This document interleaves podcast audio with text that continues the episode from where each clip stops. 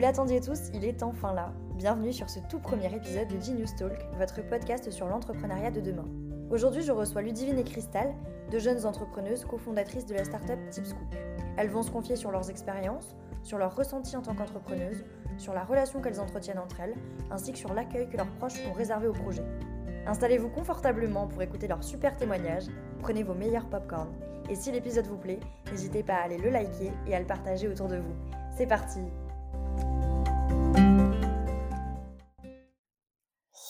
Cristal Ludivine, bonsoir. Merci d'accepter cet entretien. Donc, l'objectif est d'en découvrir plus sur le rapport que vous entretenez euh, avec votre startup euh, et le rapport que vous entretenez l'une avec l'autre. Euh, je vais vous laisser présenter votre concept du coup de Tipscook et puis ensuite on passera aux questions. Merci beaucoup du coup Juliette. Alors pour commencer à présenter Tipscook, Tipscook qu'est-ce que c'est? Ça part d'un constat très simple en fait. Donc aujourd'hui on a une énorme partie des Français qui ne cuisinent plus ou qui sont beaucoup moins enclins en fait à utiliser des produits frais et de saison. Donc, euh, quand on s'est penché sur le problème avec Cristal il y a euh, de cela à peu près euh, un an et demi, on a vu deux raisons principales qui expliquaient ce phénomène. Donc, d'une part, l'effervescence et la multiplication des plats tout préparés qu'on retrouve dans les grandes surfaces et la présence des fast-foods dans les sociétés. Et d'autre part, le fait que les gens soient souvent isolés socialement et qu'ils ne prennent plus du tout la peine de cuisiner des plats parce que forcément, bah, quand on est tout seul, on a moins envie de se creuser les méninges et euh, moins envie de chercher des recettes euh, et des choses innovantes. Donc, pour répondre à ces deux problématiques, on a décidé du coup de créer Tipscook avec Crystal. Donc, Tipscook, qu'est-ce que c'est? C'est le tout premier restaurant collaboratif dématérialisé et mobile. Qu'est-ce qu'un restaurant collaboratif pour commencer? Alors du coup, c'est exactement le même concept qu'un restaurant classique. La différence, c'est que euh, va être amené à cuisiner avant ce qu'on va consommer sur place après. Donc le but, c'est vraiment d'apprendre à faire sa recette et apprendre à faire son plat pour pouvoir ensuite le, partager avec tout le monde. Nous, on propose exactement le même service, mais entre particuliers et à domicile. Ce qui fait que, par exemple, un utilisateur classique qui a une recette euh, qu'il tient de sa grand-mère, par exemple, il va pouvoir la proposer bah, chez lui un samedi soir à 18h, admettons, et euh, il peut poser le, prix qu'il souhaite. Et les gens qui sont intéressés bah, par cette session vont pouvoir tout simplement s'inscrire sur la plateforme et euh, le rencontrer et apprendre à cuisiner avec lui.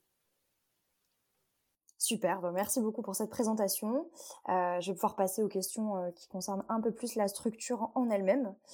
donc ma première question, c'est en un mot, comment est-ce que vous définiriez votre aventure entrepreneuriale toutes les deux?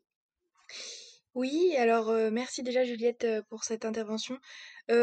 pour moi, en un mot, l'aventure entrepreneuriale, c'est vraiment la créativité et c'est ce qu'on aime, je pense, toutes les deux, Ludivine et moi-même au quotidien. C'est voilà le côté se challenger et rechercher constamment de, de, nouvelles solutions innovantes, créer, donc que ce soit au côté marketing, puisqu'on a créé nous-mêmes toute l'identité graphique, tout, tous les réseaux sociaux de Tipscook, mais aussi créer avec notamment l'adaptation face au confinement, face au Covid-19, tout ça. Et donc on essaye vraiment de lier entrepreneuriat et créativité qui est euh, pour nous à la fois un enjeu personnel et professionnel. Pour moi, bah, c'est exactement la même chose euh, et je rajouterais même en fait euh, le défi que ça représente tous les jours parce qu'il faut savoir pousser ses ambitions au maximum et croire constamment en son projet et à sa et en sa capacité pardon, à faire en sorte que les choses euh, vont changer tout simplement grâce à ce qu'on fait. Et on peut penser que c'est très très simple au début, mais euh, dans l'entrepreneuriat, en fait, on va être très souvent confronté à plein de moments de doute. Et c'est précisément dans ces mêmes moments qu'il faut euh, bah, s'accrocher et aimer tout simplement le défi. Quelles ont été vos plus grandes craintes au moment du lancement de votre projet? Est-ce que vous avez eu des, doutes au moment où vous avez, vous avez lancé cette start-up Il y a eu des questions Yes, euh, alors moi je vais être très honnête là-dessus. Euh, il y a un truc que je déteste, c'est euh, parler devant les grands publics. Or, quand on lance un projet, il y a forcément un moment où on va devoir en parler et j'appréhendais énormément ce moment personnellement. Au final, bah, aujourd'hui, après avoir eu l'expérience de tous ces, passages à l'oral, je dirais que c'est un peu comme lorsqu'on saute dans une piscine très très froide. Donc au début, euh, l'impact va être très brutal, mais euh, une fois qu'on est dedans, en fait, on n'a quasiment plus du tout envie de sortir. Donc euh, voilà, c'est quasiment mon, ressenti. Alors c'est vrai que là-dessus, autant on se complète sur beaucoup de choses, Ludivine et moi, autant sur la timidité, on est pareil, on n'aime pas du tout s'exprimer en grand public. Et pour moi, c'est une difficulté qu'on essaye vraiment de, de surpasser. Donc voilà, déjà, c'est un point positif.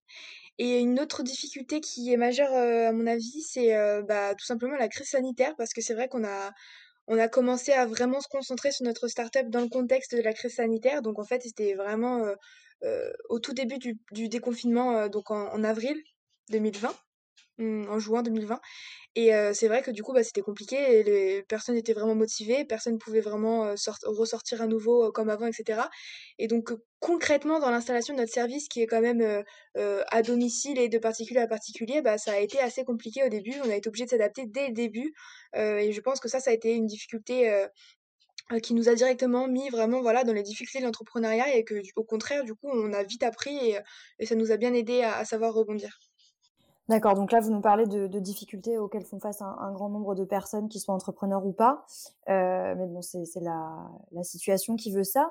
Est-ce que vous, vous vous êtes sentis soutenus l'une et l'autre quand vous avez lancé euh, votre projet?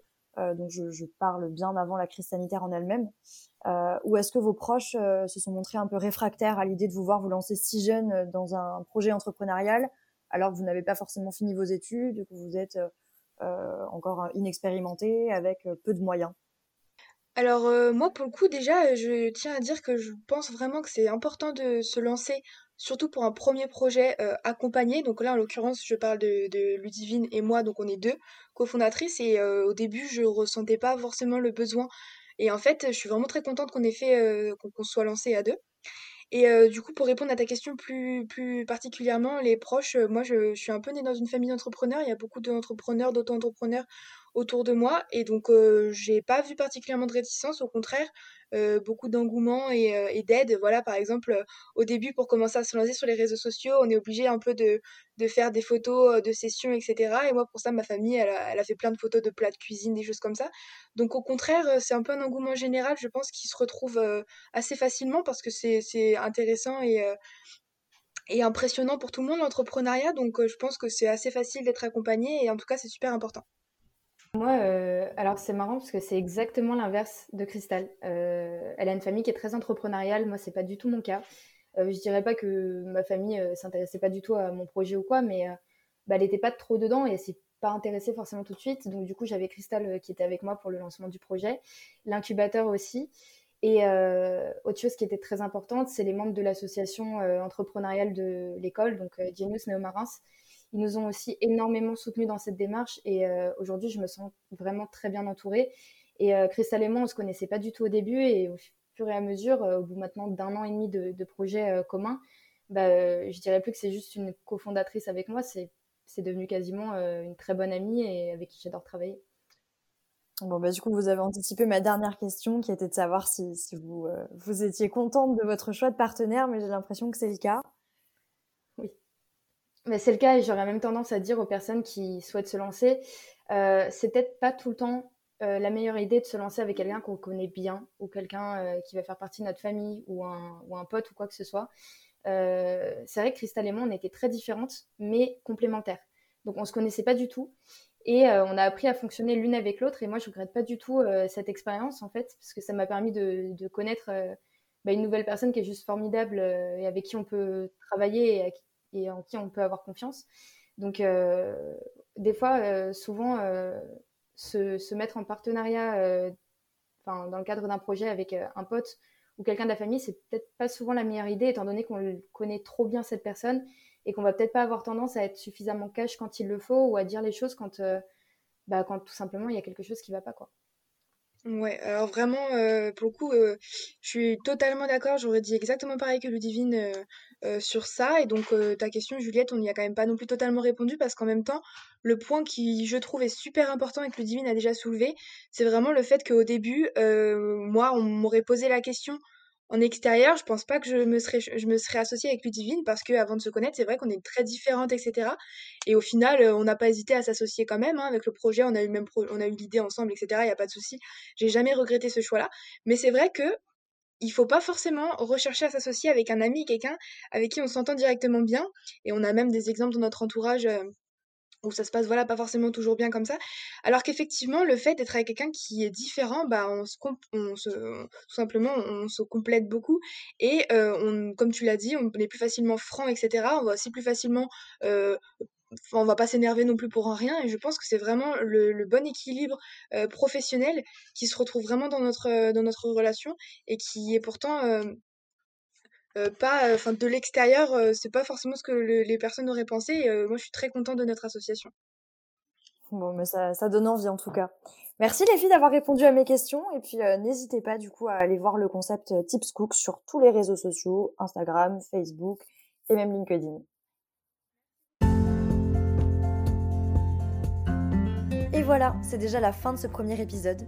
C'était notre tout premier test avec les aléas du direct et quelques problèmes de réglage son pour lesquels je m'excuse par avance. Promis, ça ira mieux les prochaines fois.